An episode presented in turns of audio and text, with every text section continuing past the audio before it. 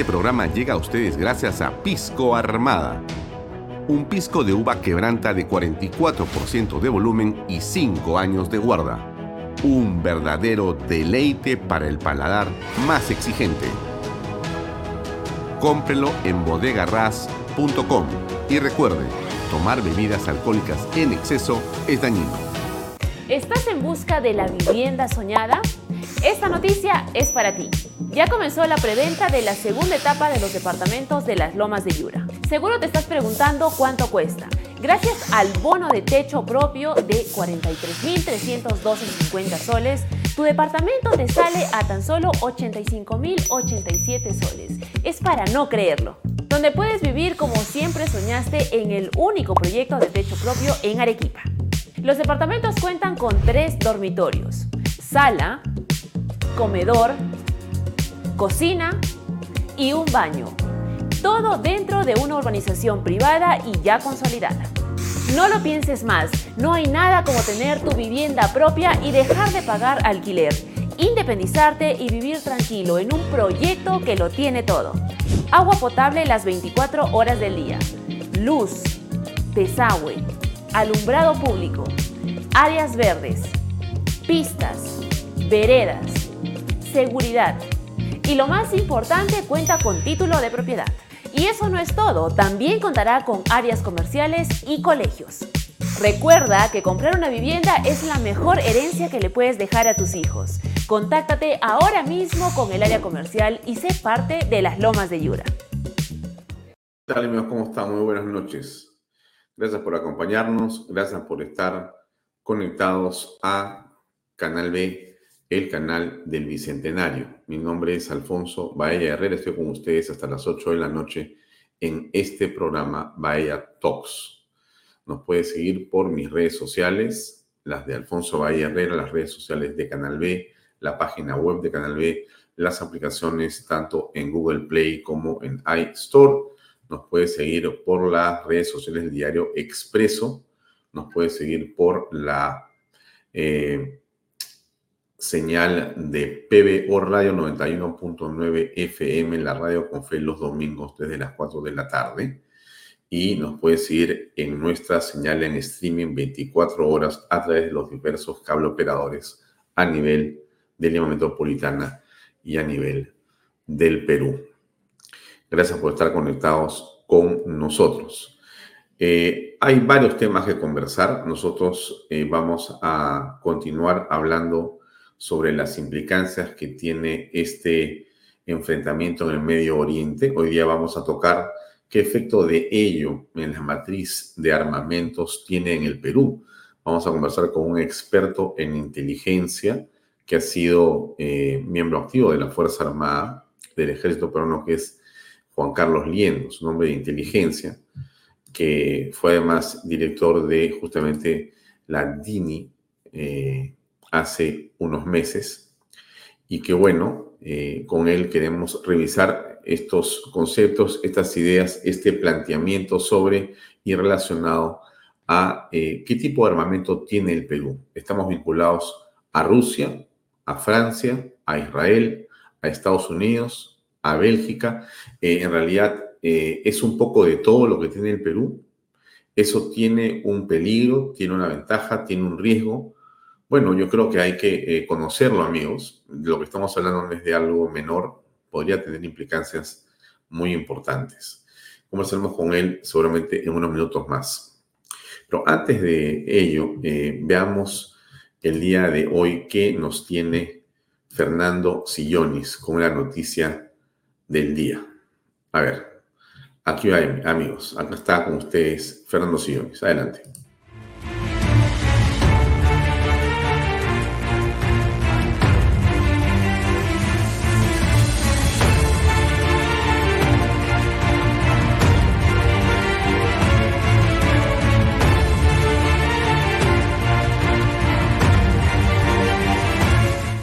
La vida sigue, solo que cada vez peor. Seamos sinceros, las empresas municipales de agua potable en todo el país son un fracaso. Operativa y financieramente están quebradas. Lo mismo sucede con los servicios de desagüe. El recojo de basura también es un fracaso nacional. Y los sistemas de tratamiento de residuos sólidos, peor. La mayor contaminación ambiental del aire, ríos, lagos, tierra y mar, en costa, sierra y selva, proviene de nuestros centros poblados. Vivimos rodeados de moscas, ratas y bacterias. El tráfico vehicular es otro fracaso estrepitoso.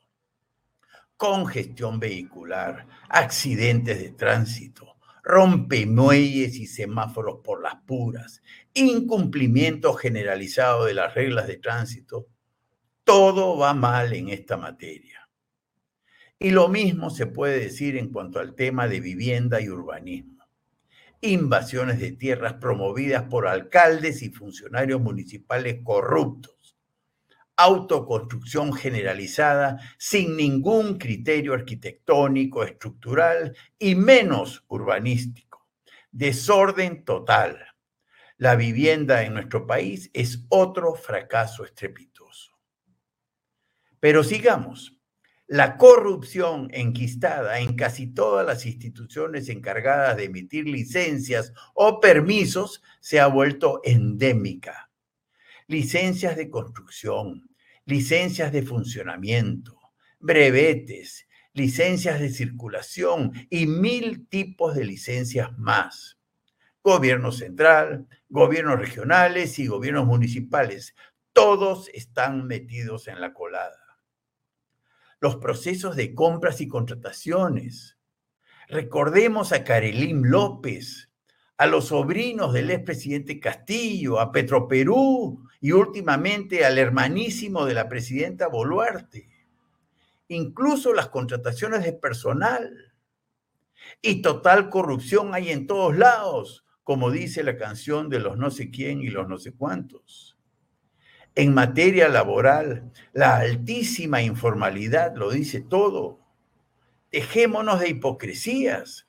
La legislación laboral es otro fracaso estrepitoso. La salud pública en manos del Ministerio de Salud, es salud y gobiernos regionales igual. El guaguaguasi congresal con los niños de Acción Popular, ¿qué quieren que les diga?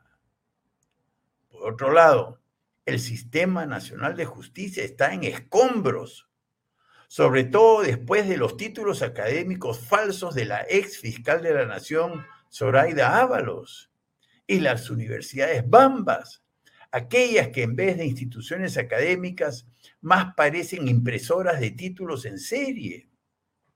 El 70 y 62% de los estudiantes de medicina de La Vallejo y la San Juan Bautista, respectivamente, desaprobaron el examen nacional de medicina en NAM. Y la tesis de maestría plagiada de Pedro Castillo y su esposa. He ahí más fracasos estrepitosos. Oh Dios soborno, ¿cuántos fracasos estrepitosos nos estás trayendo? Has malogrado municipalidades y gobiernos regionales. Has manchado ministerios y universidades. Has quebrado empresas de agua potable. Has ensuciado nuestras ciudades y medio ambiente. Has destruido el Congreso y el Poder Judicial. Hasta presidentes has embarrado. Oh Dios soborno, cuánto daño nos estás trayendo a los peruanos simplificar y digitalizar al máximo todos los trámites y procesos de emisión de licencias. Depurar y racionalizar al máximo la maraña burocrática del Estado. Eliminar instituciones públicas que no sirven para nada, sobre todo ministerios y burocracias municipales distritales la meritocracia debe primar en todos los procesos de contratación de funcionarios públicos. Digitalizar todos los procesos de compras y contrataciones. Ninguna municipalidad, ningún gobierno regional, ninguna institución del Estado debe comprar ni contratar nada por sí sola. una red interconectada de compras y contrataciones del Estado 100% digital se encargaría de ello. Cero sobornos, cero discrecionalidad, transparencia total. La legislación laboral debe ser flexible. Eso que parece ir en contra de los trabajadores resulta que los favorece. En ICA hay pleno empleo gracias a la flexibilidad laboral que establece la legislación agraria, la derogada y la actual. La flexibilidad laboral además formaliza y mejora las remuneraciones de los trabajadores. Repito, los iqueños podemos dar fe de ello. Hay que evaluar a los estudiantes graduados de todas las universidades del país. El que sabe, sabe. Así la estafa de las universidades Bamba quedaría desenmascarada en dicha evaluación.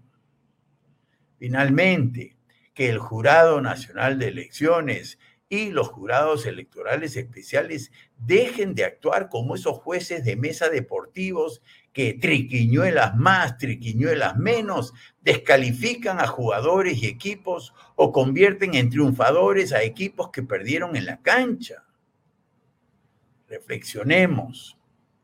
¿Qué ha cambiado en el Estado en los últimos años? Nada. O mejor dicho, sí, la vida sigue, solo que cada vez peor.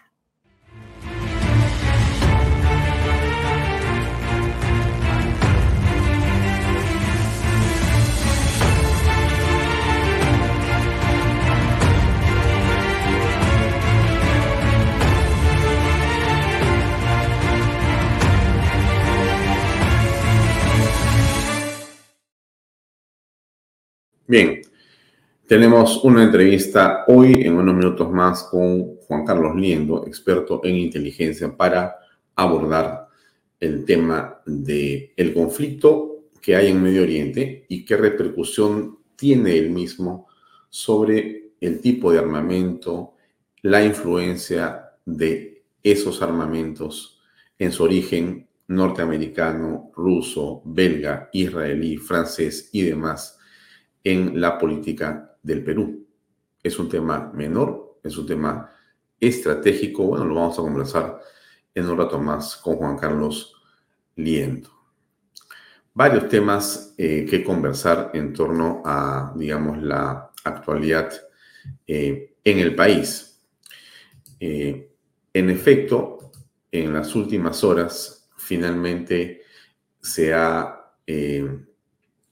decidido por parte del Congreso aprobar el informe que va a llevar a posiblemente, y si existen las eh, voluntades y los votos necesarios, a la destitución de varios miembros y quizá todos los de la Junta Nacional de Justicia por las razones que están esgrimidas en los informes en general y que creo que ya son de dominio de la opinión pública. Podemos resumir algunos de ellos. Eh, tienen que ver con eh, el apoyo eh, manifiesto y público a la señora Soraya Ábalos frente a una investigación legítima que hacía el propio Congreso de la República. a la presión, a el intento de que ante esta situación el eh, Poder Judicial se pronuncia respecto del mismo tema.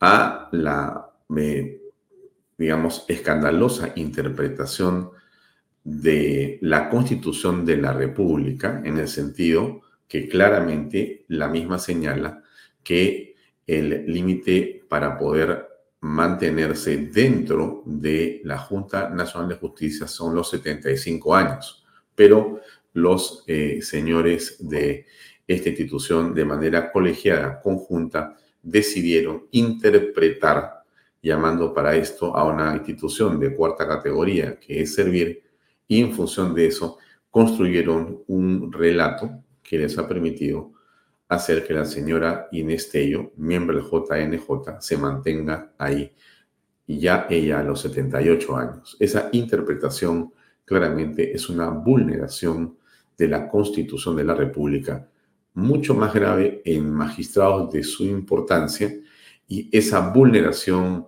esa eh, transgresión constitucional constituye a todas luces una falta grave que, de manera incomprensible, medios de comunicación, operadores políticos y diversas instituciones más bien progresistas con intereses subalternos pretenden hacer creer que en realidad es irrelevante. O sea que si eh, una institución cualquiera decide interpretar la Carta Magna para beneficiar a uno de sus miembros, eso no es eh, una vulneración, una transgresión, una inconstitucionalidad, sino es simplemente un asunto que se puede hacer, digamos, por el libre albedrío, por la voluntad, por el deseo de querer, digamos, ayudar a que eh, las cosas se hagan mejor. Eh, bueno, todo esto trae como consecuencia, amigos, lo que hemos estado apreciando en el Poder Judicial. Hace unas horas, en una entrevista con Antero Flores Arauz en este programa, Antero señaló que el problema en el país, lo dijo también eh, Francisco Tudela, y lo han repetido varios entrevistados en los últimos días, tiene que ver con la justicia, con el Poder Judicial, con la Fiscalía, con los jueces. La pregunta es, ¿quiénes los nombran y quiénes los han nombrado en los últimos años? esa Junta Nacional de Justicia que interpreta para sí mismo artículos de la Constitución a los que no está autorizado, que saca comunicados defendiendo a personas eh, eh, como la señora Zoraida Ábalos, que se hizo eh, y se puso de perfil cuando Vizcarra era presidente de la República y había que investigarlo claramente, que, digamos, no cumple con presentar informes sobre su desempeño durante varios años de su gestión, me refiero a la JNJ. O sea, esta institución eh, parece estar por encima inclusive de la propia Carta Magna. Y en esa virtud, el Congreso de la República, haciendo uso de su discrecionalidad y su, eh, digamos, obligación de fiscalizar, ha hecho a través de una, de una investigación y la comisión correspondiente los aprestos para ir al debate en el Congreso y votar. Esto se interpreta, señora y señor que usted ve este programa, como un golpe de Estado. Nuevamente, cada vez que el Congreso de la República quiere hacer algo que no le gusta a los caviares, eso es un golpe de Estado. Usted puede ver la historia de las frases golpe de Estado de diversos medios y de diversos operadores políticos caviares. ¿Qué usted va a encontrar? Cada vez que amenazan sus intereses, es un golpe de Estado. Entonces, eso, amigos, tiene que parar. Porque aquí no existe ningún golpe de Estado cuando lo que se hace es exigirle a alguien que cumpla la Constitución. O sea, cuando el Congreso quiere debatir tal tema, quiere tomar tal decisión, quiere hacer tal cosa, según lo que dice su propio reglamento, es un golpe de Estado cuando quieren votar de una manera y se presume que puede ser contraria en el resultado a lo que les importa a los caviares, es un golpe de Estado. Cuando se tocan sus intereses, es un golpe de Estado. Entonces, esta dictadura, más bien, de la opinología, no puede continuar. O sea, justamente estamos como estamos en el país, no hay inversiones, no existe estabilidad jurídica, tenemos un problema por todas partes de enfrentamiento justamente porque el caviaraje ha tomado la fiscalía, el Poder Judicial y esas instituciones merecen ser liberadas, no puestas al servicio de nadie, no puestas eh, en función de algún interés político, pero sí liberadas de un yugo que parece estar presente durante décadas. Durante décadas. Y cuando se pretende hacer eso, entonces surgen estas voces increíblemente, eh, digamos, comunes para eh, continuar con esa monserga, con ese estribillo y con esa narrativa de que golpe de Estado, golpe de Estado, golpe de Estado. Eso yo sé y estoy seguro que usted lo advierte, sabe de dónde viene, sabe quiénes son y no se va a dejar engañar. Eso es importante porque está ocurriendo en el debate nacional. Eh, quiero eh, regresar a lo que pasa en eh, la ciudad de Lima, lo que pasa en el país. Una reciente encuesta de opinión pública señala que más del 66% de profesionales ven con optimismo gestión de Rafael López Aliaga. Una gestión no, digamos, eh, libre de complejidades, no libre de ataques políticos, no libres de una situación en la que se ha recibido una municipalidad en condiciones sumamente complejas y no exento de un proceso político en el cual está inmersa también la municipalidad, según el cual hemos tenido un golpe de Estado en diciembre, ha habido un gobierno nuevo en enero, ha habido una violencia en las calles tremenda, estamos a seis meses o siete meses de gobierno del señor López Aliaga y la cosa es absolutamente difícil y complicada. Pero vemos, y creo que la encuesta lo señala con claridad, que a pesar de todas las complejidades y dificultades, se va avanzando. Una, eh, digamos, gestión del alcalde de Lima, que puede tener seguramente muchas críticas, pero no debe dejar de reconocerse eh, la manera en la que Rafael López Aliaga, porque como le llama la gente popularmente, está enfrentando esto eh, yo creo que con un gran ímpetu, una gran voluntad política, y vemos claramente con una transparencia importante. Deseamos, por supuesto, desde acá que le vea lo mejor al alcalde de Lima. Estamos seguros que pronto lo tendremos aquí en Vaya Todos en Canal B. La doctora Echaíz, la doctora Echaíz ha dicho que sí hubo injerencia de la Junta Nacional de Justicia en el Congreso de la República. O sea, sí ha existido, sí existen estas circunstancias que son, eh, digamos, de una interferencia permanente. Y eso no se puede eh, dejar, eh, digamos, así de simple, ¿no? ha existido.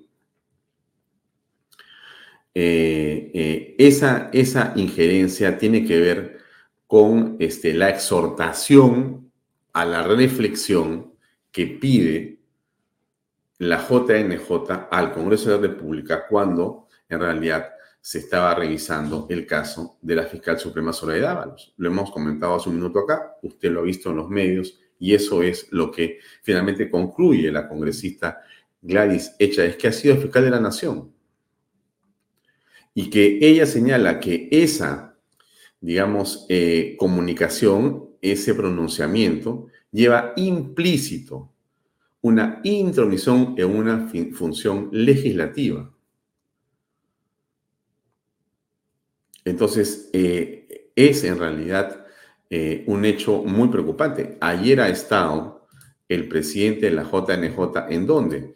Eh, tomándose fotografías y abrazándose con el señor Almagro. Lo comentamos en el programa de Pepe Pardo en la noche.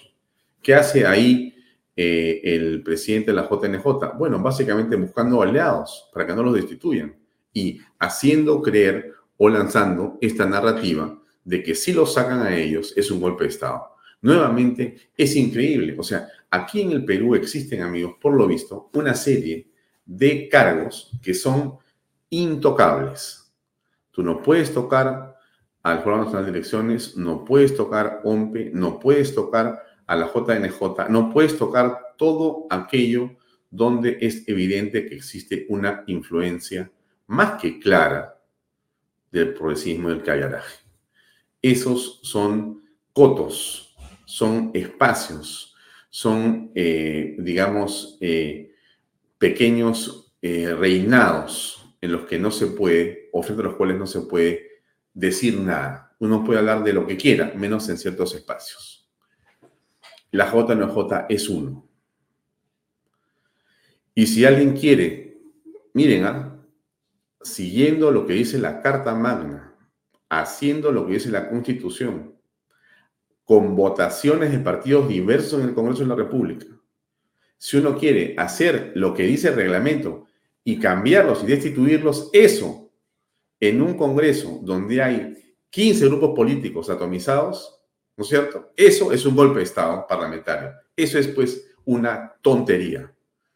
Una tontería. Solamente pues en la cabeza de algún afiebrado puede existir una cosa como esa. Es inconcebible que se siga hablando en realidad de un golpe de Estado si es que lo que no se siente es un terror, un pavor por soltar la mamadera, por soltar los privilegios y por soltar y por dejar de tener prebendas dentro de ciertas instituciones como aquellas que administran justicia o ven por la justicia. La comisión ya votó y recomienda destituir a los miembros de la Junta Nacional de Justicia. Es evidente que la transgresión constitucional, aún más cuando está hecha por magistrados que se supone conocen la importancia que tiene la Carta Magna, es imposible que eso pueda continuar estando así como quien dice prístino. Es una institución a estas alturas diezmada, es un grupo colegiado que está totalmente eh, desconfigurado y cuya ética está en discusión. Y que bueno, aun cuando todo eso puede dejarlo de lado, la transgresión constitucional es un delito y estas personas no solamente merecen una destitución, sino una acusación constitucional y que la ley se encargue de ellos. El ejemplo tiene que ser clarísimo. Bien, dejemos este asunto ahí eh, por un momento. Déjenme comentarles que efectivamente en Gamarra se ha iniciado una campaña navideña con adelanto de temporada con precios atractivos. Miren, esto de, Gamarra, solamente para comentarlo en un ratito, en un segundo, tiene una importancia capital en el país. Y déjenme decirle por qué. Miren, en Gamarra, como usted conoce, existe una mano de obra, una capacidad instalada y un talento y una, eh, digamos, requerimiento de la mano de obra singular. Usted sabe perfectamente que en Gamarra se producen eh, de manera eh, muy importante una serie de confecciones que en el extranjero valen 20, 30 o 50 veces más, de marcas que son realmente eh, premium en el mundo. Usted va a encontrar en Nueva York o en París o en diferentes partes del planeta, en tiendas de lo más sofisticadas, el hecho en Perú, que ha sido hecho en Gamarra y simplemente se le ha puesto la marca que pide el servicio en el Perú. Todo esto está hecho en Gamarra de una manera muy, pero muy importante. Y Gamarra produce además productos de, eh, muy importante calidad. ¿Qué cosa es lo que, digamos, está mal? ¿no? ¿Qué cosa es lo que destruye el esfuerzo de Gamarra? ¿Qué cosa es lo que va en contra de esto que vemos en Gamarra como un espacio de un esfuerzo eh, singular? La importación de prendas chinas a precio de regalo que llegan eh, desde el extranjero. Y eso es fatal. Fatal porque en realidad son prendas que entran ni siquiera pues a cinco soles, sino a centavos, hechas en condiciones absolutamente pues bárbaras y que pasan a estar en tiendas por departamento aquí, que se venden con ofertas y que por supuesto eh, no están contribuyendo de manera eh, ética en una competencia correcta e y que, eh, que se puede equiparar con lo que se produce en Gamarra. En Gamarra uno puede encontrar justamente a partir de lo que le estoy comentando, prendas, yo creo que conjuntos por 30 soles o prendas por 10 soles o cosas por el estilo, al por mayor, al por menor, de todas las formas que uno pueda buscar más lo que, está, lo que viene para el verano ya se está produciendo de una manera muy importante, pero ¿qué cosa pasa con lo que viene de China a precio de dumping? Precios que son eh, irrisorios. Bueno, esos precios irrisorios están siendo colocados en las tiendas por departamento hoy día. Y eso seguramente será bueno para el cliente que compra barato. Pero mire, ni siquiera es tan barato, pero sí está rodeado y puesto pues y lo pueden regalar prácticamente. Usted, no, no es que usted vea en un descuento de 30% o 50%, usted va a ver 2 por 1, 3 por 1, 4 por 1. ¿Por qué? Porque esas prendas han costado prácticamente nada y hay que deshacerse porque más cuesta en el almacén que en la tienda. Entonces hay que venderlas a como sea y eso va en detrimento, en perjuicio y es contrario a la industria nacional que compite en el Perú y en el extranjero. Fíjese usted, acá nos mandan a hacer las, prendas que se, mueven, que, se, que se mueven a todas partes del mundo en los lugares más selectos. Pero los chinos traen en muchas razones, en muchas eh, formas, un tipo de producto de ínfima calidad que algunos consideran que es importante vender. Y lamentablemente, los peruanos a veces compramos cosas baratísimas de muy mala calidad. Entonces, esa reflexión era importante hacerla porque son cosas que no deberían continuar ocurriendo. ¿no?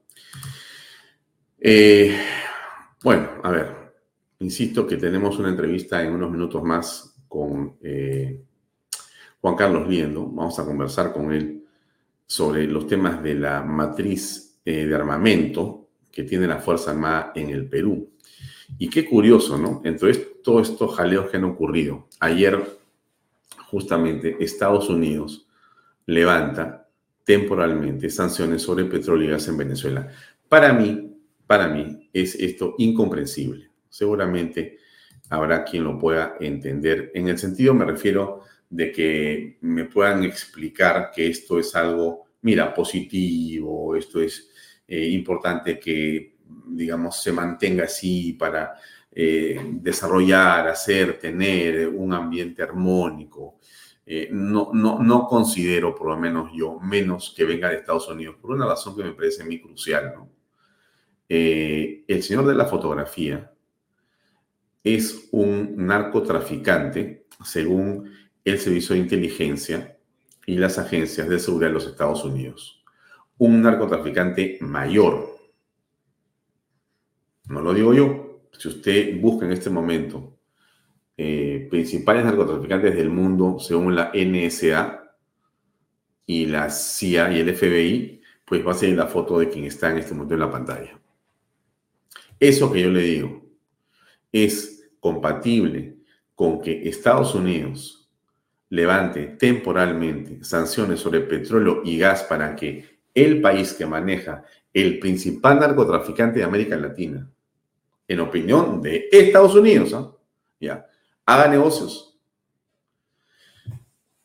Eh, con lo despistado que anda la política del señor Biden, con todo respeto por todo el pueblo norteamericano y por su administración, pero la libertad que tenemos aquí para hablar sin ningún tipo de complejo ni tapujo. Diríamos que nos parece sinceramente un error. Uno de los grandes errores más de la administración Biden. Esto que están haciendo con Venezuela es absolutamente inapropiado. Inapropiado. No se puede comprender cómo a un país que maneja una dictadura, una dictadura, ¿no es cierto?, criminal y asesina, que vive del narcotráfico, porque ellos lo han investigado y lo han probado, por eso lo han definido como narcotraficante a Nicolás Maduro. ¿Cómo puede ser que le levante sanciones temporales en petróleo y gas para que hagan negocios? Yo seguramente, no es que no lo entienda, ¿no? Sí lo entiendo. Lo que quiere decir que es inaceptable, en todo caso, dentro de lo que debería ser una manera eh, clara sobre lo que tenemos que hacer. Bien, eh, dejemos el tema ahí y vayamos a mostrarle o a conversar sobre eh, otro asunto que me parece central y es esta guerra de la desinformación, ¿no? Cuando se está en guerra, una de las primeras víctimas es la verdad. A ver, escuchemos esto, por favor. Aquí viene, adelante. Déjeme ponerlo para que usted lo pueda escuchar desde el principio. Escuche. Bienvenidos a la guerra de la desinformación Cuando un hospital en Gaza fue atacado anoche, jamás declaró que Israel era responsable y sus mentiras se extendieron como un incendio. Pero una llamada telefónica entre agentes de Hamas revela que sabían la verdad. أول مرة بنشوف الصاروخ زي هيك والشظايا هذه فبقول لك تبع الجهاد الثوري في الجهاد الإسلامي بيحكوا إنه الشظايا تبعت الصاروخ إنه الشظايا محلية مش زي شظايا Todos sabemos que las noticias falsas amenazan la estructura de la sociedad occidental, pero así es como beneficia a Hamas. La indignación internacional contra Israel motiva a Hamas a seguir atacando a los israelíes. La indignación de Gaza contra Israel protege a Hamas de la reacción violenta de las personas de las que es responsable. Hamas está incentivando a mentirle al mundo, pero no importa quién salga lastimado, israelíes o habitantes de Gaza. Hamas tiene la intención de destruir a Israel, y los medios de comunicación son una de sus armas. No te dejes engañar. Entonces, yo a usted le dije ayer y le vuelvo a invitar a que no me crea a mí, no le crea a nadie, sino usted entre y busque las fuentes de información y saque su conclusión. El tema de la bomba es a estas alturas pues insostenible. El tema de la bomba es insostenible, ¿no? Lo que ha hecho el grupo que sostiene y que apoya a Hamas, este grupo terrorista sanguinario y salvaje, es querer imputarle a Israel la explosión, la destrucción y el crimen contra un hospital cuando estaba viajando a sostener reuniones con los líderes árabes, el principal aliado de Israel, que es Estados Unidos, a través de su presidente John Biden. Eso que estaba en vuelo hacia la zona desde Estados Unidos, esas reuniones coordinadas estratégicas para dejar que se focalice eh, este enfrentamiento entre el terrorismo y el Estado de Israel, fue boicoteado por esta acción de los grupos que soportan a Hamas lanzando un proyectil en un estacionamiento y haciendo que ardan 50 vehículos. Se habló que Israel había disparado un misil contra un hospital y habían muerto 700 personas, 200 niños. Se dijo hoy en la mañana, he seguido escuchando increíblemente que ya son mil los muertos. Pero cosa curiosa, cosa curiosa, no pueden mostrar los muertos y el cráter del supuesto misil tiene 30 centímetros de profundidad y menos de un metro de diámetro. No hay hospital destruido. Son un grupo de vehículos en un parking, en un estacionamiento al lado del hospital. Y las pruebas que ha presentado Israel y que ha corroborado Estados Unidos y sus aliados es que efectivamente este proyectil vino de la franja de Gaza, de Hamas, de, la gente que apoya a Hamas, lanzado y desviado y cayó donde debió caer, casualmente o provocadamente. El efecto de ese misil fue la detención de las negociaciones y el parlamento que tenía que hacer Biden con estas personas. Entonces, yo le pregunto a usted, ¿qué cosa es lo que ha muerto? La verdad, ¿no es cierto? ¿Y cómo es, que es la parte incomprensible a estas alturas, cómo es posible que medios de enorme importancia y de supuesta prestigio y seriedad en el mundo entero, hablo de Inglaterra, Estados Unidos, España y otros países, hayan hecho caso, hayan pisado el palito, hayan creído en la versión que venía de los medios de comunicación palestinos y los medios de educación libaneses y los medios de comunicación de Hamas, haciendo y diciendo y repitiendo lo que ellos habían dicho con respecto a que el culpable era Israel. Y con esas publicaciones en medios televisivos, radiales, escritos y redes sociales alentaron de manera irresponsable manifestaciones públicas, violencia en las calles, quema de oficinas, consulados y ataque embajadas y a bases en diferentes partes de Europa y del mundo. ¿Cómo es posible eso? Recién han comenzado algunos de esos medios a rectificarse. Uno de ellos en la mañana escribía en su editorial, bueno, en realidad este, eso fue lo que hicimos nosotros en virtud de la información que teníamos en ese momento. O sea, como esa, y ahora dicen que lo que tienen que hacer ellos es entonces darle, eh, en realidad, mirar las dos versiones. O sea, es increíble.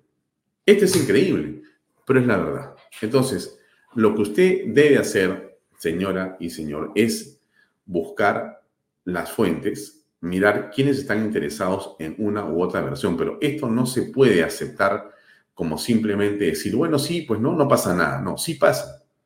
Y estas son las cosas que no se pueden permitir cuando la verdad es tan importante. Le dejo un cachito, bueno, esto está pasando hoy. Eh, el señor Netanyahu, el primer ministro, ha salido a alentar a las tropas para iniciar ya la avanzada terrestre sobre la franja de Gaza. הם באים מכל חלקי הארץ, הם לחמו כמו אריות, אם יילחמו כמו אריות, אתם מוכנים להמשך? כן!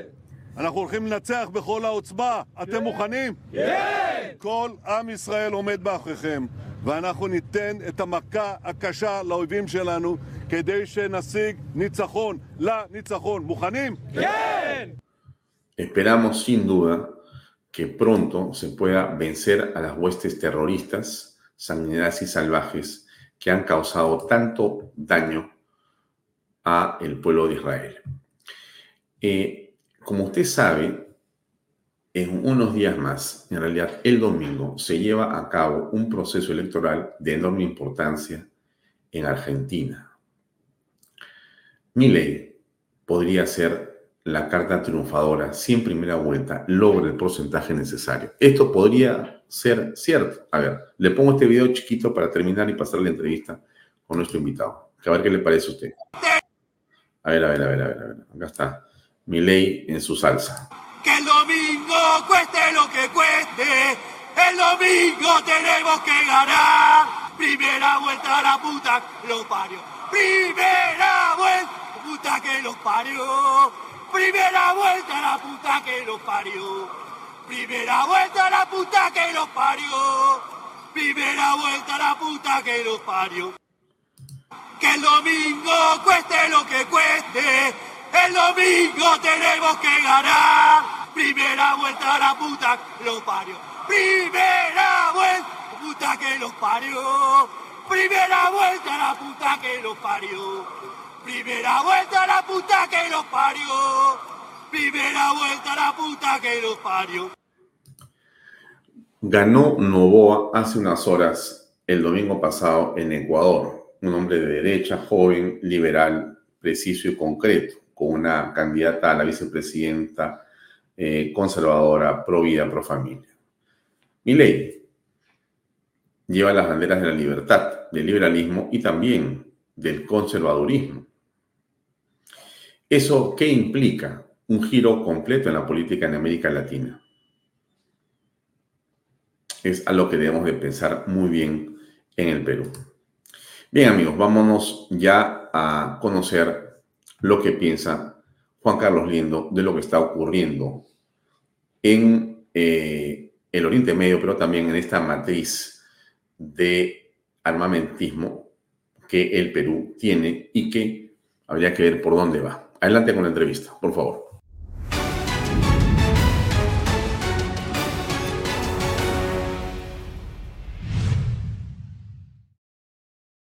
Bien amigos, seguimos en Canal B, estamos ahora con Juan Carlos Liendo. Como ustedes saben, Juan Carlos Liendo es un especialista en temas de inteligencia, de estrategia, y queremos conversar en torno a varios asuntos que nos parecen de interés y de mucha actualidad. Juan Carlos, gracias por acompañarnos. No, gracias a ti por la invitación, Alfonso. Lo primero que quisiera tocar es eh, lo ocurrido en las últimas horas con este ataque a un supuesto, a ver, hospital que terminó siendo a una, en realidad, parking, a un eh, parqueo de vehículos en la franja de Gaza. ¿no? Se le imputó a Israel, los medios fueron y dijeron que había sido Israel que había causado eh, este ataque a un hospital con cientos de muertos, casi miles inclusive. Hoy en la mañana seguían repitiendo algunos medios de eso, cosa que ha sido desmentida con evidencia. Es correcto. Eh, muy bien, una frase. Cuando eh, empieza una guerra, una de las primeras víctimas es la verdad.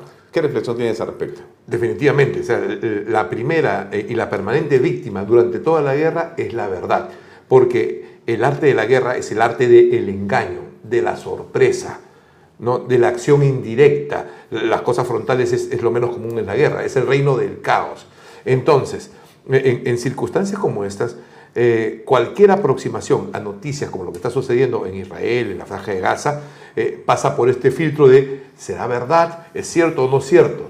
Entonces, eh, lo, más conveniente es aproximarnos en términos de eh, conocer los efectos. Los efectos. Si conozco los efectos, me va aproximando a la verdad. Cualquier cosa intermedia no debe ser un elemento para toma de decisiones o para formarse juicios, porque están contaminadas con la naturaleza de la guerra, que es el engaño. Eso es lo que estamos viendo. Y lo que tú dices eh, me parece muy interesante en el siguiente tema, ¿no? Había salido ya de Estados Unidos el avión con el presidente de Estados Unidos que llegaba a Oriente Medio a reunirse con los jerarcas de los países que están circundantes a la zona de conflicto. Exacto. Era una visita estratégica y política muy importante. La visita en medio del el vuelo se canceló porque estos jerarcas dijeron, ¿cómo es posible que estemos reuniéndonos con el aliado de quien acaba de asesinar a cientos de personas inocentes en un hospital todavía? Un crimen de guerra, cosa que era falsa, pero el, el objeto, el efecto de esa mentira logró eh, básicamente el golpe porque no hubo reunión. Sí, aquí lo importante es no el hospital, sino la dimensión de la reunión que se cancela, que tiene un efecto estratégico fundamental, porque en términos concretos, y yo te digo, al punto de vista militar, ¿qué veo? la ofensiva preparada por Israel para invadir Gaza se ha detenido. Y ese es efecto directo de la visita y se utiliza un elemento eh, eh, gatillo que es el suceso en el hospital. No interesa si es cierto o no, sino genera un espacio de tiempo para conversaciones, compromisos, que es la dimensión oculta de la guerra. O sea, el hecho trascendental en esta semana iba a ser la llegada de Biden a Israel y la actitud de los países musulmanes. Detrás de las cortinas, en el mundo, digamos, de las sombras, ahí es donde se mueven las principales eh, fichas, digamos, de cómo se va desencadenando las guerras. El disparo de cañones, misiles, etcétera, es cuando las capacidades de los estados para manejarse en las sombras ya no son suficientes. Mira, mira lo que conversamos, eh, eh, Alfonso. ¿ah? Quiere decir que las necesidades de defensa de un Estado tienen que estar sincronizadas con la cantidad de armas, la voluntad de eh, eh, hacer eh, ejercicio de ellas, con las capacidades para moverse en el mundo de la incertidumbre, en el mundo de los secretos. Y esa es la función de los servicios de inteligencia. Todo aquello que no conocemos y que existe o evidencia de que algo ha sucedido está por ese, en esa neblina del mundo de los secretos, del mundo del engaño, del engaño que es el reino de los servicios de inteligencia. ¿Cómo se explica la manera en que ciertos medios de comunicación, que supuestamente tienen una reputación por ser y estar en países desarrollados, ser marcas mundiales, me refiero a Estados Unidos, de Inglaterra y España, bueno, estos medios importantes, eh, no sé si la palabra es o pisaron el palito de lo que les quiso endilgar de manera irresponsable y estratégica jamás y sus aliados, o y eh, realmente creen en esa causa. Eh, perfecto. Lo último que hay es, lo que acabas de mencionar, que crean en esa causa. No, e, eso es eh, el último tamiz de aproximación a la verdad. Lo que hay es cierto, es un acontecimiento que tiene un tipo de difusión, en este caso, digamos, este, del mundo musulmán, del ataque, un bombardeo sobre un hospital, y vemos cómo estos medios cambian su narrativa, ¿verdad? Cambian las posiciones. Ahora, ¿qué significa esto? Eh, los países potencia son potencia porque tienen estructuras de poder y los medios de comunicación son parte de esa estructura de poder. Y en, tiempos de guerra, en tiempos donde se afecta la seguridad nacional, estos medios de prensa actúan en sincronía con las decisiones políticas de la guerra. Entonces, ¿qué, se ve acá? Y, se ve en, horas, este, eh, Alfonso, ¿ah? cambios de posturas políticas. Es tan rápida la comunicación Tan importante la influencia de los medios como en medios de tres potencias mediáticas desarrolladas cambian en cuestión de horas narrativas. ¿Eso qué significa? Que hay cambio de posiciones políticas. Los medios de comunicación son un instrumento, un instrumento de influencia, y un instrumento de consolidación de políticas, no son la política en sí mismo. Entonces, ¿cómo explicamos? Explicamos que los titulares de los medios de comunicación, las diferentes posturas, que mira, como tú ves, no se justifican, ¿ah? no lo explican, simplemente lo dejan ahí, son parte de la dimensión de la guerra y están sometidas a las leyes de la guerra. Y es algo que no manejamos, por ejemplo, aquí en nuestro hemisferio ¿no? o en el Perú. Digamos, la sincronía de la política con la acción de los medios de comunicación. Estamos viendo eso.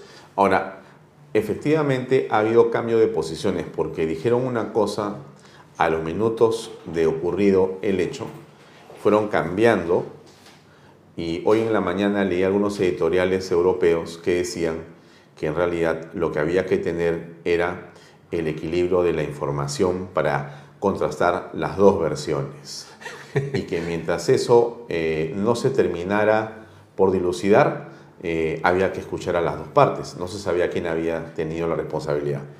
Sin embargo, me llama la atención, en el sentido bueno de la palabra, que Israel no cambia nunca su versión. Ah. Hay una sola posición monolítica, digamos, después de media hora de ocurrido el hecho. Y eso lo que va a mostrarnos es que Israel eh, comienza levemente con explicar lo que ha ocurrido, que no es su responsabilidad, y después comienza a incorporar evidencia de lo que ha dicho y termina por demostrar ya con videos y una serie de otros elementos que en realidad ellos no fueron. Entonces, más bien sí siento una eh, sola posición coherente y permanente del, Estado de Israel. Muy importante lo que mencionas, muy importante lo mencionas, porque en técnica de difusión, digamos, siempre es posible disimular la verdad, es posible mentir, es posible camuflar, pero al final la verdad de los hechos es eh, eh, concreta e indubitable sobre los acontecimientos. ¿Qué pasa con Israel? Y muy importante, digamos, la aproximación. Alfonso, a ver, Israel no es, no es un grupo político, un cuerpo político, un grupo social, este, eh, digamos, irrelevante o este, insignificante al contrario, es la proyección de una cultura que tiene más de 5.000 años, ¿ah? que tiene los mismos principios, valores similares y tiene una experiencia cultural de enfrentamiento con la violencia y de supervivencia único. Único. ¿Qué hace? Eh, ¿Cómo leer lo que hace Israel hoy con lo que tú dices, una sola posición? Y que la va demostrando con hechos, con videos, con todo, ¿no? Es que en comunicaciones, la defensa de la verdad es un arma contundente, está por encima de las movidas políticas. Digamos, y la verdad sí llega a condicionar la política, porque la verdad genera convicciones. El disimulo, la fake news, los cambios de, los cambios de postura se enfocan en consensos, se enfocan en arreglos, pero cuando hay determinación y capacidad para defender la verdad, no hay necesidad de cambiar la postura. La fortaleza de Israel va por ese lado, que refuerza sus convicciones y las demuestra, digamos, mientras que eh, eh, eh, en otros lados, que son actores indirectos, eh, del conflicto, pero con implicancias bien claras sobre los enfrentamientos, Israel es un actor protagónico, involucrado en forma directa y demuestra determinación, objetivos claros para que todos los actores periféricos se acomoden. Esa es la jugada de Israel. Si eso se basa en la verdad, tiene una gran fortaleza. Mm.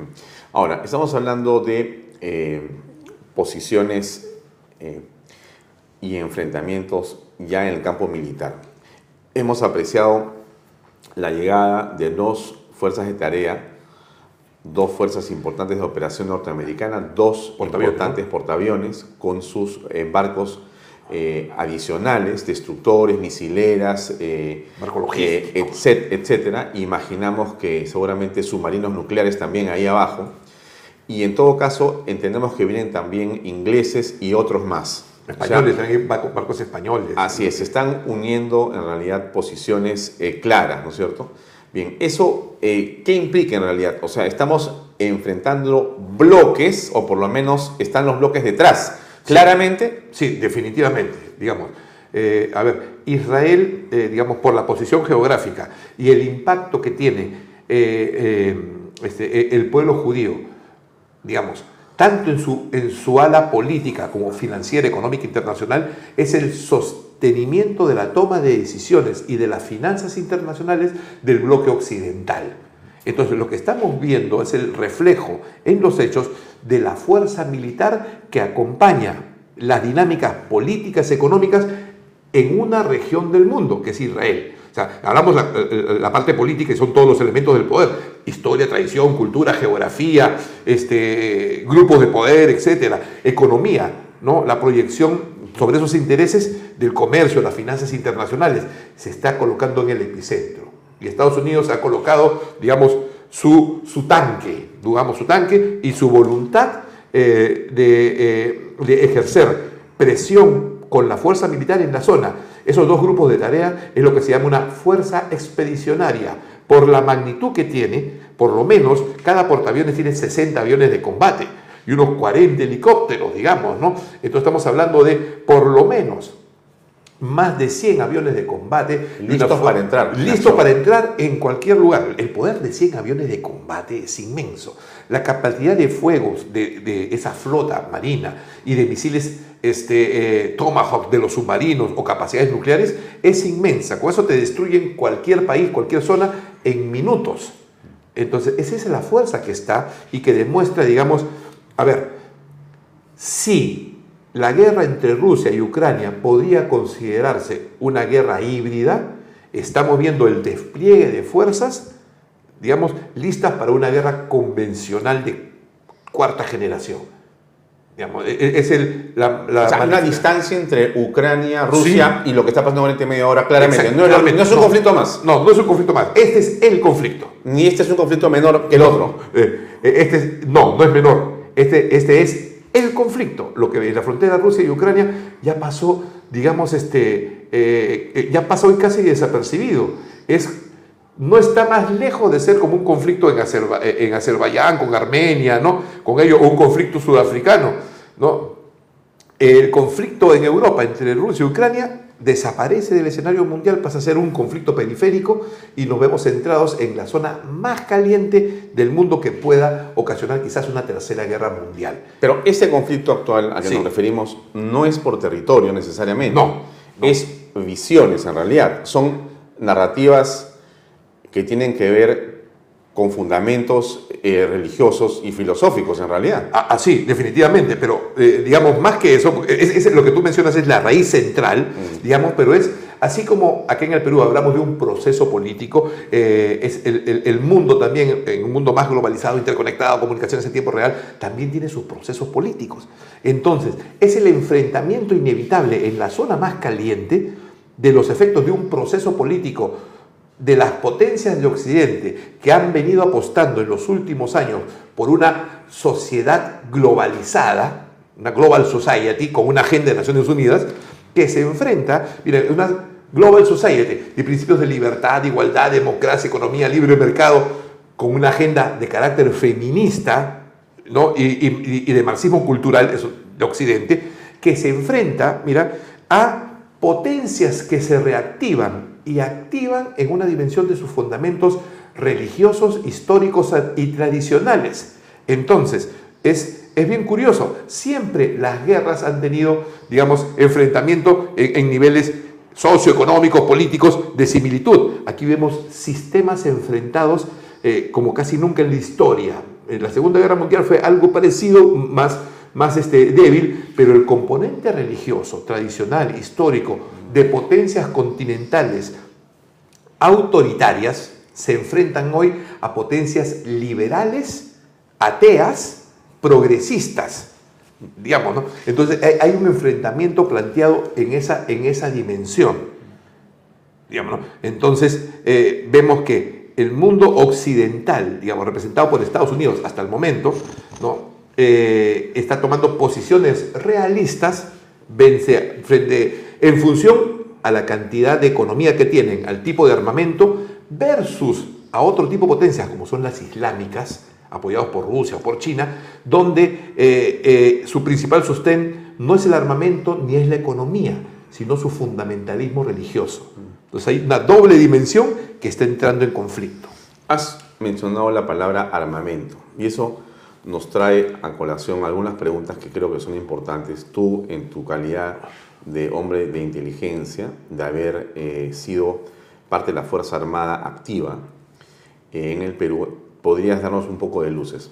En eh, el mundo en el que se encuentra esta conflagración en este momento, tenemos claramente, y lo vemos a través de los medios, que quienes le dan provisiones de armas es Estados Unidos, por ejemplo, para el escudo de acero o de, anti, antimisiles se los da Estados Unidos a Israel, o eh, eh, Irán eh, le provee de armamento a Hezbollah y Hezbollah a Hamas y etc. O sea, hay como bloques, hemos visto que entraron con Kalashnikov, que son armas rusas, entraron a hacer estos asesinatos el día 7 de diciembre, según lo que cuentan los testigos. Entonces, hay claramente como matrices armamentísticas. Yo preguntaría, vamos a llegar al Perú, ¿cómo aprecias tú, eh, Juan Carlos, la influencia o el efecto de las matrices armamentísticas o de armamento en el Perú, por ejemplo? Nosotros, ¿en dónde estamos, digamos, amarrados? ¿A dónde estamos vinculados? Y yo recordaba, y creo que eso es de público conocimiento, que en la época del general Velasco Alvarado, en la época militar, eh, hubo un acercamiento y una gran transferencia de conocimiento información y de, y de, potencia eh, en helicópteros, en tanques y demás con la Unión Soviética en ese momento. Bueno, y, Rusia entonces ha mantenido después una relación permanente con nosotros. No sé si eso es lo único que hay en la matriz de armamento en el Perú o hay otras cosas. ¿Y cómo ves eso políticamente? A, ver, muy, muy bien, este, eh, Alfonso. Sí, efectivamente, estamos hablando de hace casi 50 años, ¿sabes? ¿ah? Claro, medio siglo, ¿no? sí, sí, sí. ¿no? Entonces, sí, efectivamente, digamos, a ver, las matrices de armamento, o sea, eh, el tipo de, armas que tiene un país, este, está íntimamente relacionado a su comportamiento en las relaciones internacionales y a las estructuras internas de poder. O sea, no están separadas. O sea, no existen armas como isla, sino esas armas están amarradas con estructuras de poder fáctico local y con eh, relaciones internacionales. Eh, este, o sea, yo no compro por error un, armamento para un país. No, o sea, tiene un entroncamiento con algo. Exacto. Sí. Entonces, bueno, ¿qué pasó, digamos, como base de, la historia de, nuestra cuestión de defensa? ¿no?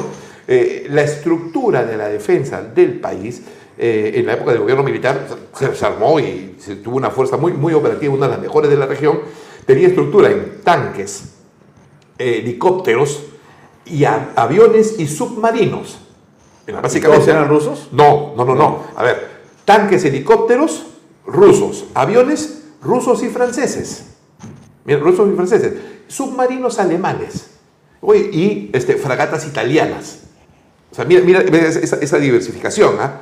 Entonces, eh, eh, eh, la raíz interna, la base interna propia en matriz de armamento era una diversificación de material entre algunas potencias con un fuerte componente ruso basado en los tanques, helicópteros y, aviones de fuerza aérea. Digamos, o sea, una columna vertical rusa y elementos de apoyo, de sostenimiento, italianos, alemanes, franceses. Esa era la matriz. Esto se sumó a un conjunto, o sea, esto implicó un conjunto del carácter, voy a diferenciarlo ahora, eh, del carácter de la defensa nacional peruana. Desde los 70 hasta, hasta la fecha, esa matriz de armamento ha generado en el Perú una cultura de defensa de la, de la soberanía en términos de independencia. O sea que tú puedes hacer uso de tus armas sin estar alineado con una potencia, necesariamente.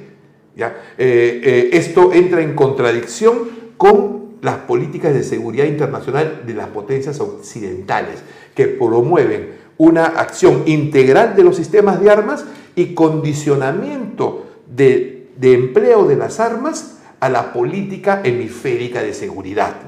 Ejemplo, Chile, Colombia. Voy a preguntar por Chile. Chile, Colombia. Chile, por ejemplo, tiene toda su matriz de armamento alineada entre la OTAN y Estados Unidos. Estados Unidos. Eh, algunos equipos de israelíes, pero en su estructura es empleo de armas en función de la estabilidad internacional, internacional eh, en el bloque del hemisferio occidental. Entonces, Chile tiene estándares OTAN y el empleo de su armamento está diseñado en función de una fuerza hemisférica.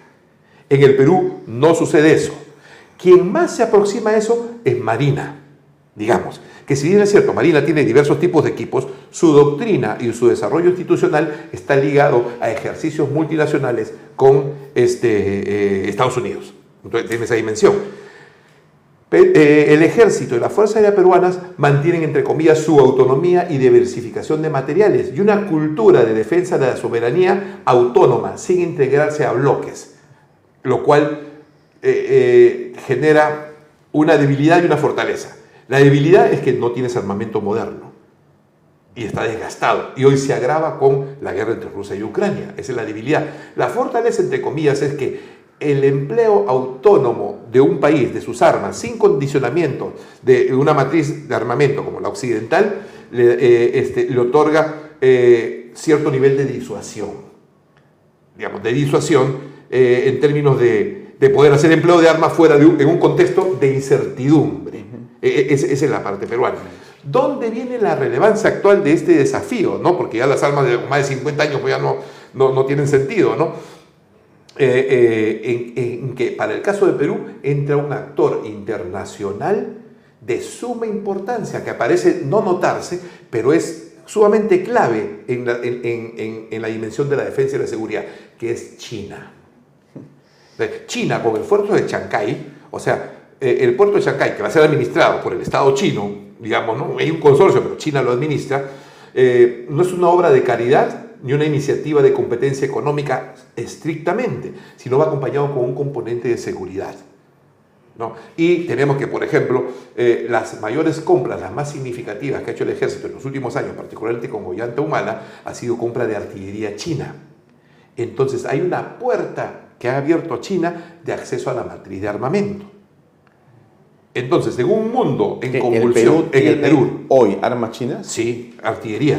Eh, eh, no sé si viste, eh, sí, claro, lo has visto, los videos de la Operación Patriota, ¿recuerdas? Sí. Salieron unos lanzacohetes, son los más modernos y el arma más disuasiva de tierra en el ejército peruano. Es China. Es China. Llama China. Muchos critican su, su calidad, confidencialidad, eh, confiabilidad y precisión, lo cual puede ser cierto, porque los chinos tienen diversos tipos de material, pero sí, en términos factuales, digamos, artillería reactiva de gran alcance, funcionan.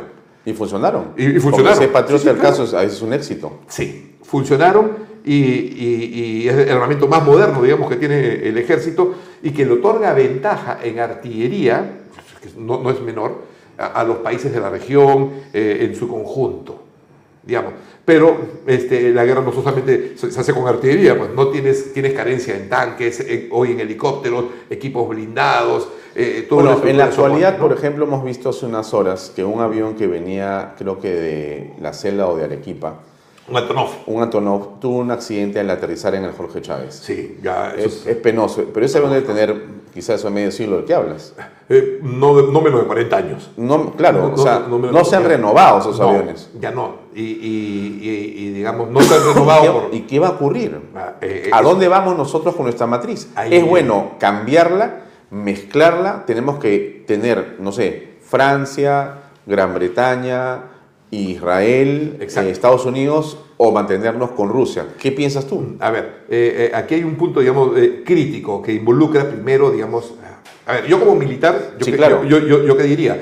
O sea, las compras militares tienen que estar alineadas con una postura de relaciones exteriores. O sea, no pueden estar independientes.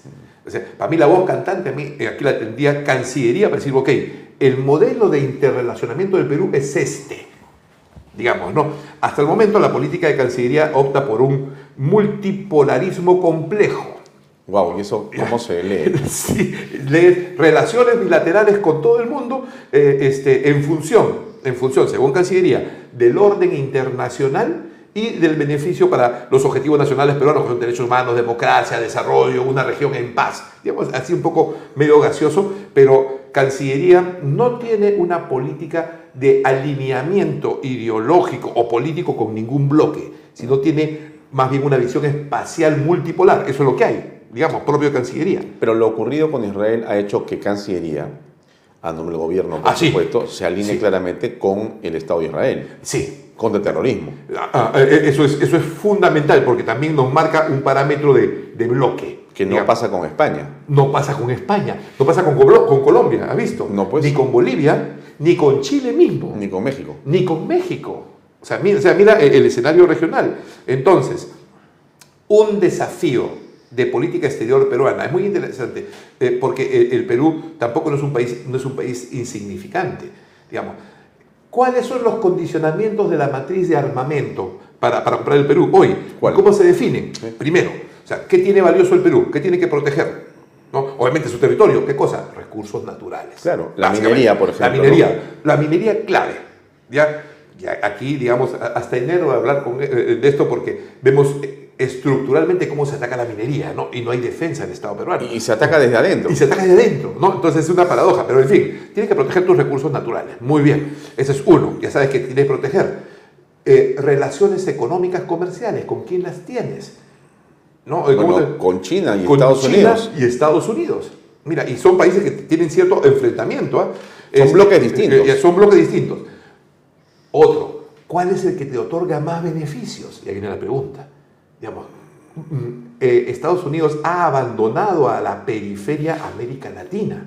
Bueno, sí, no se conoce una inversión importante de Estados Unidos en el Perú en los últimos quizás 30 No, años. hay Pero más. sí China, el puerto de Chancay, las bambas, la electricidad y etcétera, etcétera, etcétera. Exacto. O sea, Eh. China está presente. Chile está presente. Objetivamente. ob- objetivamente, está presente. Pero también tenemos la presencia de una potencia hegemónica regional con intereses regionales. Que, que- que Brasil. eh, eh, uno, Brasil. Digamos, Argentina más periférico, pero Brasil. Y también tiene los intereses de Estados Unidos. Entonces, Brasil que está apostando por los BRICS. Sí. Mira, Lula se ha ofrecido como mediador en el conflicto de Hamas.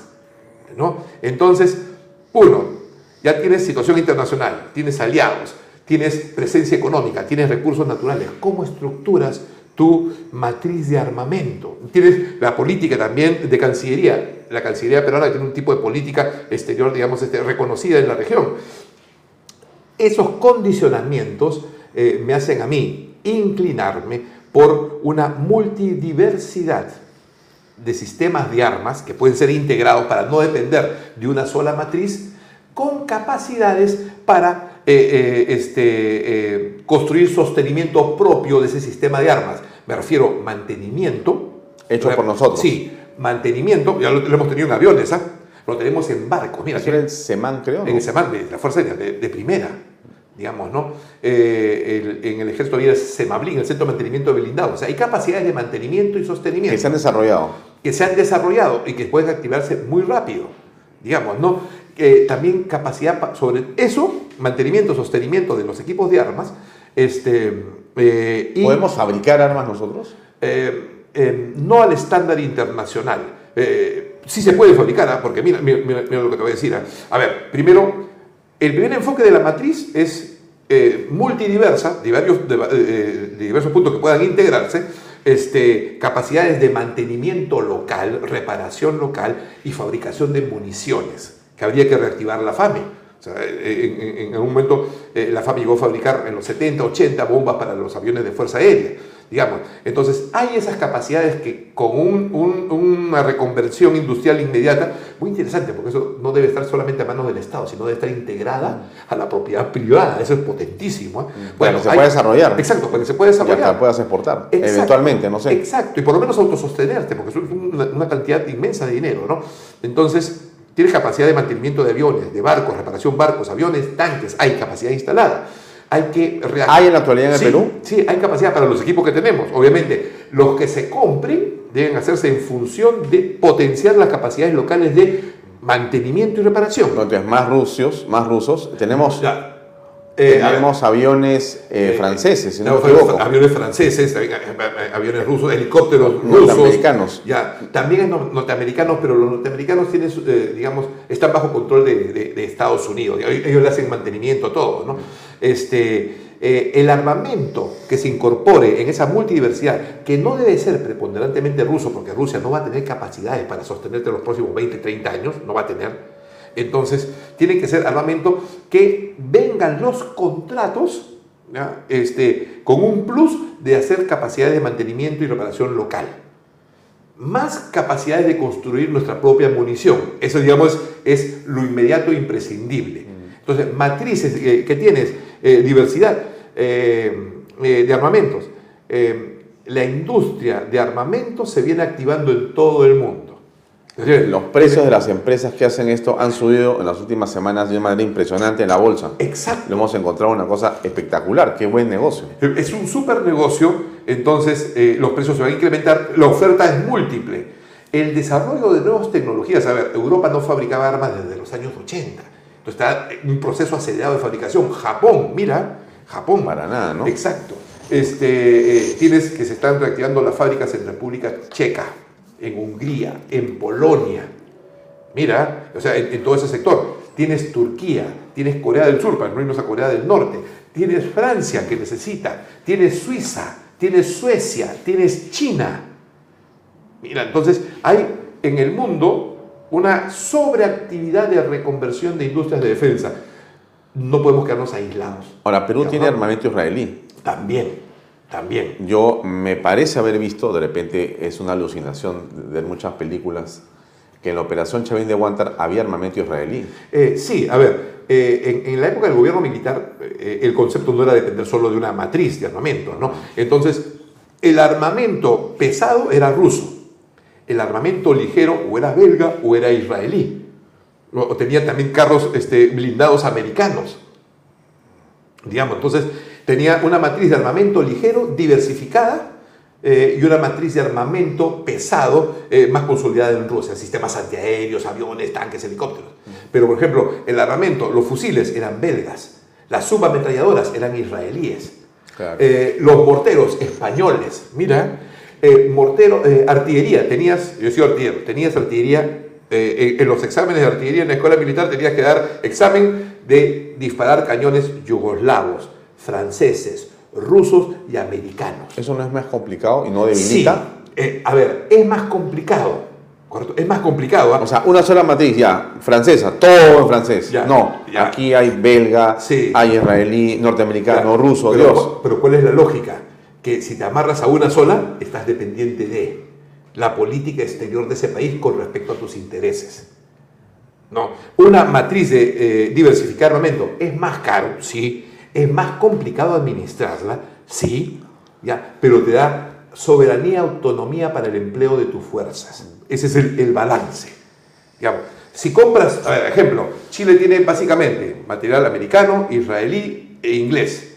El empleo de las el arma de Chile, digamos, no son de las más modernas, son más modernas, pero está alineado con la política exterior de esos países.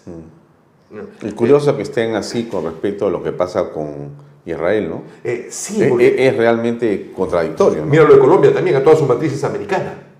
La matriz de Colombia es americana. Pero tienes el gobierno es pro, digamos, ¿no? Entonces, ¿eso qué te demuestra? Una visión de incertidumbre sobre la política americana en la región. Bueno, un desconocimiento del propio presidente y los Ah. presidentes, o sea, eso es, una, es un capricho, en realidad, más que una cosa estratégica. Yo creo que es el condicionamiento de la ideología. Claro. Y los compromisos, porque tienes narcotráfico, tienes lavado de dinero asociado con ello, ¿no? Claro. Eh, eh, en el caso de Chile, que es un país más institu- institucional, digamos, este, el peso de la izquierda chilena eh, lo hace ser antinorteamericano, digamos, ¿no? Pero toda su matriz es americana, israelí, eh, inglesa. Entonces, Entonces, las múltiples matrices, ¿tú crees que es una buena estrategia? eh, eh, sí, insisto, es más costosa, Mm. es más complicada, este, tienes que diversificar tu, diversificar tu mantenimiento, para que municiones, pero te otorga autonomía para defender tus recursos y adoptar una posición política, estratégica, de relaciones internacionales, comerciales, en función de tus intereses. Para terminar, Juan Carlos, ¿cómo aprecias tú la relación con el gobierno ruso? Ah, este, eh, hoy es eh, complicadísimo, digamos, ¿no? Siempre, si te has dado cuenta, en toda nuestra historia ha habido mucha prudencia en tocar eh, las relaciones con, con Rusia, digamos, ¿no? La agresividad del embajador ruso, pues, incuestionable, pues, está ahí. ¿Es sorprendente o no?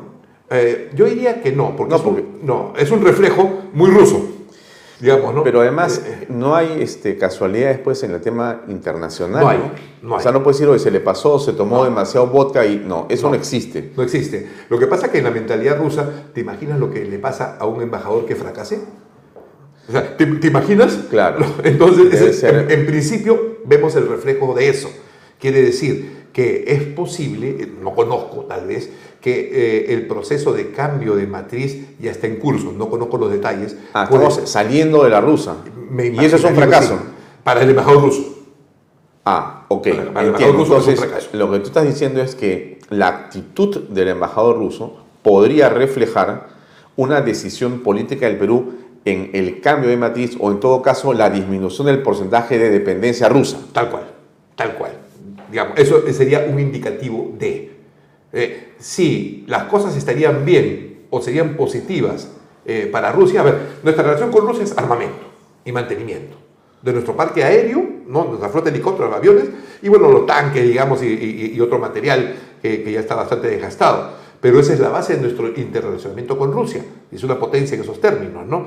Eh, este, una manifestación, la- las expresiones de las relaciones entre Perú y Rusia a través del embajador con el gobierno peruano y las características del gobierno peruano es muy, muy importante porque me permite mencionar esto, ¿no? Eh, no son de las mejores y están en mal momento. Pero aquí yo enfoco en la responsabilidad en Rusia. ¿Sabes por qué? Porque, a ver, Rusia deja de ser un país comunista cuando cae el muro de Berlín. ¿Estamos? Y con Putin es un país, digamos, más nacionalista, tradicional que comunista. Pero, sin embargo, las, caracte- mira, mira, las características del gobierno ruso, que privilegian la historia, la cultura, eh, eh, el imperio ruso, este, en forma contradictoria hace que esos grupos apoyen grupos de izquierda antisistema, que son contrarios al sistema ruso. Eh, No es lógico. O sea, a ver, había una coherencia rusa en las relaciones con Perú en la época del gobierno militar porque había una visión socialista. Pero hoy que hay una visión diferente de Rusia, más realista, digamos, más tradicional, mantiene la vieja relación. O sea, eh, eh, favoreciendo a gente como Cerrón, Perú Libre, incluso con grupos, alineados con grupos progresistas caviares. ¿no? Alienta los grupos progresistas caviares que es contrario a la naturaleza política de Rusia. Entonces, digamos, el sentido común dice, oye, ¿qué pasa aquí? Digamos, ¿cómo está nuestra relación con Rusia? No, este, Rusia, si hubiese sido coherente con su política interna en su relación con el Perú, hubiera fortalecido su relación.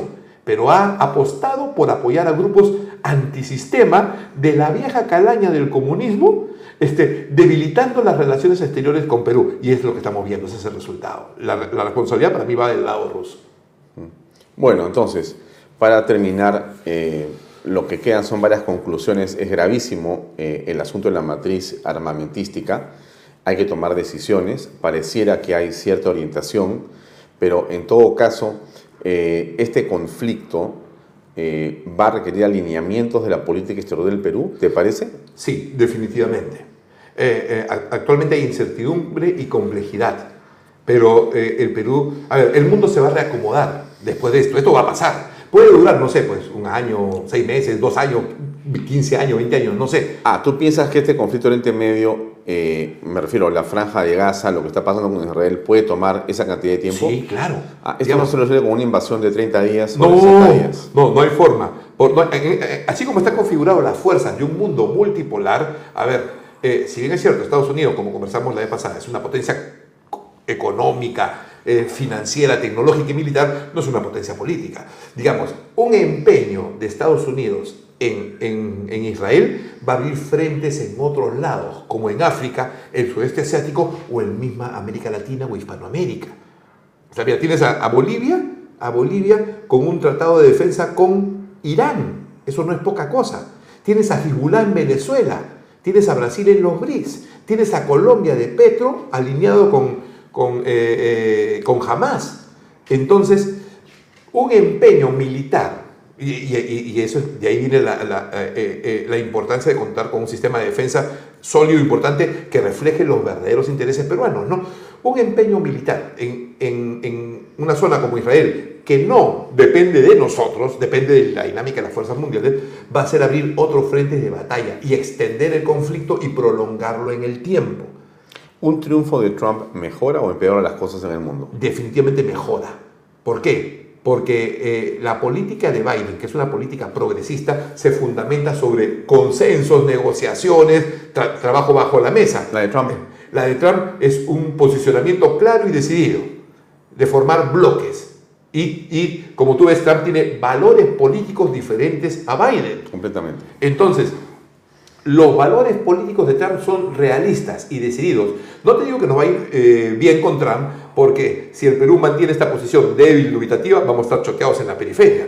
Pero sí, eh, Trump significaría que una política exterior americana decidida en un bloque previsible, eh, este, en este caso de realismo político, basado en valores culturales, históricos, religiosos, de destino manifiesto, te da una aproximación de cómo debes relacionarte con Rusia perdón, con, con Estados Unidos y con los otros países.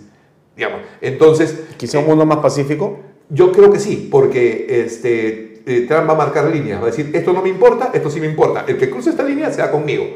Tú quieres este lado, cómete tu problema. ¿Te imaginas administrar el mundo árabe sin un enemigo? Entre ellos se van a sacar la Michi. Sí, sí, claro. Se van a sacar la Michi. ¿no? Ok, ¿quieres este, eh, eh, China? ¿Quieres conversar en Latinoamérica? ¿Hacer comercio? Muy bien, este es tu límite entonces ahí ya te puedes enganchar con una política. Eso nunca lo vas a encontrar en el mundo progresista. Muy bien, Juan Carlos, te agradezco mucho. Ha sido una gratísima conversación, como siempre. Siempre es grato conversar contigo, este, Alfonso. Muy amable. Gracias. Amigo, eso es todo por hoy. Nos despedimos hasta mañana a las seis y media en punto en otra edición de Vallatos por Canal B, el canal del Bicentenario. Gracias y buenas noches. Este programa llega a ustedes gracias a Pisco Armada. Un pisco de uva quebranta de 44% de volumen y 5 años de guarda. Un verdadero deleite para el paladar más exigente. Cómprelo en bodegarras.com y recuerde, tomar bebidas alcohólicas en exceso es dañino. ¿Estás en busca de la vivienda soñada? Esta noticia es para ti.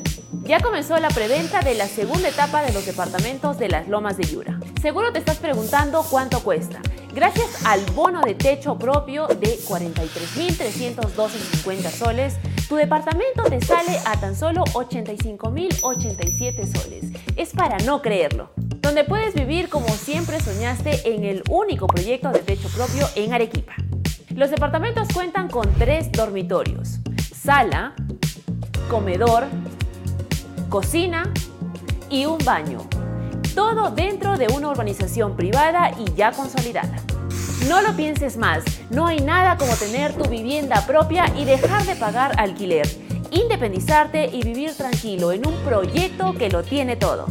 Agua potable las 24 horas del día, luz, desagüe, alumbrado público, áreas verdes, pistas, veredas, seguridad. Y lo más importante, cuenta con título de propiedad. Y eso no es todo, también contará con áreas comerciales y colegios. Recuerda que comprar una vivienda es la mejor herencia que le puedes dejar a tus hijos. Contáctate ahora mismo con el área comercial y sé parte de las Lomas de Yura.